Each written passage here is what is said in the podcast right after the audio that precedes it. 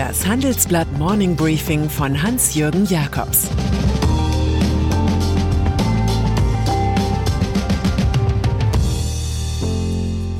Guten Morgen allerseits. Es ist Mittwoch, der 10. Juni und das sind unsere Themen. Die neue Urlaubsökonomie, Vertrauensschwund in Wolfsburg und George Floyd-Effekt bei Adidas. Reisen in Corona-Zeiten. Die Planung der Sommerferien erfordert in diesem Jahr regelmäßige Zeitungslektüre, denn die Angaben behördlicher Maßnahmen wechseln in atemberaubendem Tempo. Allen Anschein nach ist die Bundesregierung entschlossen, heute die Reisewarnung für mehr als 160 Länder außerhalb der Europäischen Union bis zum Ende August zu verlängern. Mit betroffen wäre die bei Urlaubern populäre Türkei. Je nach Corona-Lage sollen Ausnahmen möglich sein. Die Reisewarnung für EU-Partnerländer sowie Großbritannien, Island, Norwegen, die Schweiz und Liechtenstein hat die Bundesregierung dagegen bereits aufgehoben. Wie sehr deutsche Touristen als Wirtschaftsfaktor eingeplant sind, zeigt das Beispiel Mallorca. In einem Pilotprojekt dürfen sie schon vom 15. Juni an auf die Baleareninsel. Der Rest Spaniens ist erst zwei Wochen später für andere Nationen offen. Herbert Dies Offenbar ist VW für Manager von BMW ein schwieriges Terrain. Während sie es in München gewohnt waren, dass Vorgaben hundertprozentig erfüllt wurden, erwartet man in Wolfsburg vom Chef laufenden Einsatz bei Projekten. Bei Softwarefragen für den neuen Golf und das E-Auto ID3 ging das nicht gut. Wie schon Bernd Pieschitz-Rieder droht nun mit CEO Herbert Dies der nächste Ex-BMW-Mann in Wolfsburg zu scheitern. Das Vertrauen in ihn ist genauso weg wie die Verantwortung für die Marke VW. Die etappenweise Entmachtung folgt auf einen einzigartigen Affront. Am vorigen Donnerstag hatte dies vor 3400 Managern seine Kontrolleure beschuldigt, interne an Medien durchgestochen zu haben. Das sind Straftaten, die im Aufsichtsratspräsidium passieren. Eine spätere Entschuldigung von dies hat nicht verhindert, dass er nun Chef auf Abruf ist. Unsere Titelstory beleuchtet die Hintergründe. Corona-Hilfen. Think Big. So hatten sich Ursula von der Leyen und die von ihr geleitete EU-Kommission an ihren europäischen Marshallplan gemacht. Am Ende kamen sie auf eine benötigte Summe von 750 Milliarden Euro.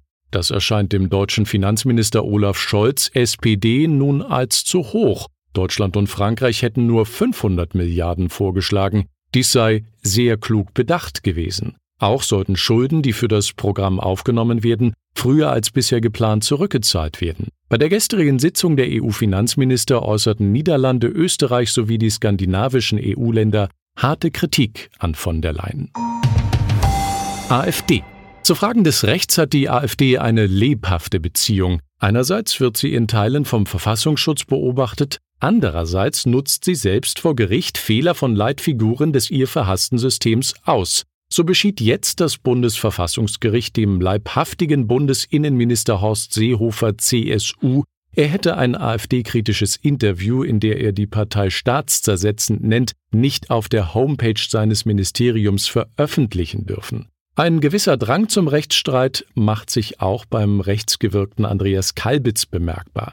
Nachdem die AfD ihn ausgeschlossen hat, reicht er nun Zivilklage gegen die Partei ein. Kein Streit würde lange dauern, wenn Recht und Unrecht nicht auf beiden Seiten wäre, sagt Herzog de la Rochefoucauld. Air France.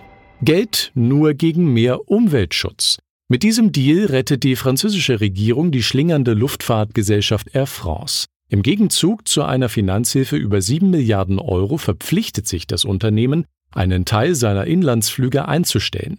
Es geht um Strecken, auf denen es gute Verbindungen mit dem Superzug TGV gibt. Die CO2-Emissionen sollen so bis 2024 halbiert werden.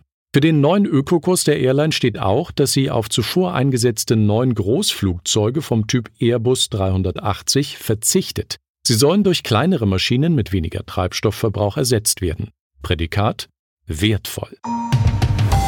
Adidas Äußerst feinfühlig ist inzwischen Adidas gegenüber sozialen Strömungen. Man ist gewarnt durch jenen Shitstorm, der losbrach, als der hochprofitable Sportkonzern zu Beginn der Corona-Krise ankündigte, in vielen Läden keine Miete mehr zu bezahlen. Nun reagiert das Herzogenauracher Unternehmen in der George Floyd-Debatte auf Vorhaltungen seitens einiger Konzernmitarbeiter, ihr Arbeitgeber könnte mehr gegen Rassismus tun. Und so kündigt Adidas nun für die USA an, mehr Schwarze einzustellen. Mindestens 30 Prozent der neuen Stellen sollen so auf sie entfallen. Der fränkische Sportschuster bietet zudem an, 20 Millionen Dollar direkt in schwarze Communities zu investieren. Gastronomie. Und dann ist da noch Sarah Wiener, Starköchin und grüne Politikerin, die öffentlich ihr Leid über die Corona-Auswirkungen klagt. Die Krise sei für Gastronomie und Hotellerie ein pures Desaster, sagt sie im Handelsblatt-Interview. Fast alle ihrer 120 Mitarbeiter seien in Kurzarbeit. Wiener hat in Berlin zwei Restaurants und einen Catering-Service. Für die Gastronomiebranche erwartet sie generell künftig ein Sterben auf Raten. Viele kleine individuelle Kämpfer würden aufhören. Für die Vielfalt der Gastronomieszene, das Bunte, das Wilde, sei das ganz bitter, so Wiener. Was sich dagegen am ehesten berappeln könne, seien Ketten und Gastrokonzerne. Ich wünsche Ihnen einen produktiven Tag und Entspannung in einem vielleicht bunten Restaurant. Es grüßt Sie herzlich Hans-Jürgen Jakobs.